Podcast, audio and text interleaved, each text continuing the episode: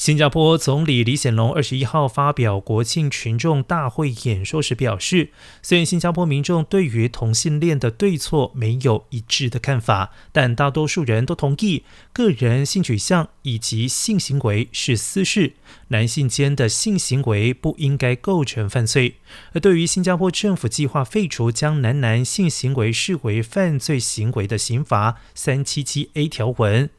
多个 LGBTQ+ 社群团体对此发表联合声明，表示这是得来不易的胜利，也是争取完全平权道路上的第一步。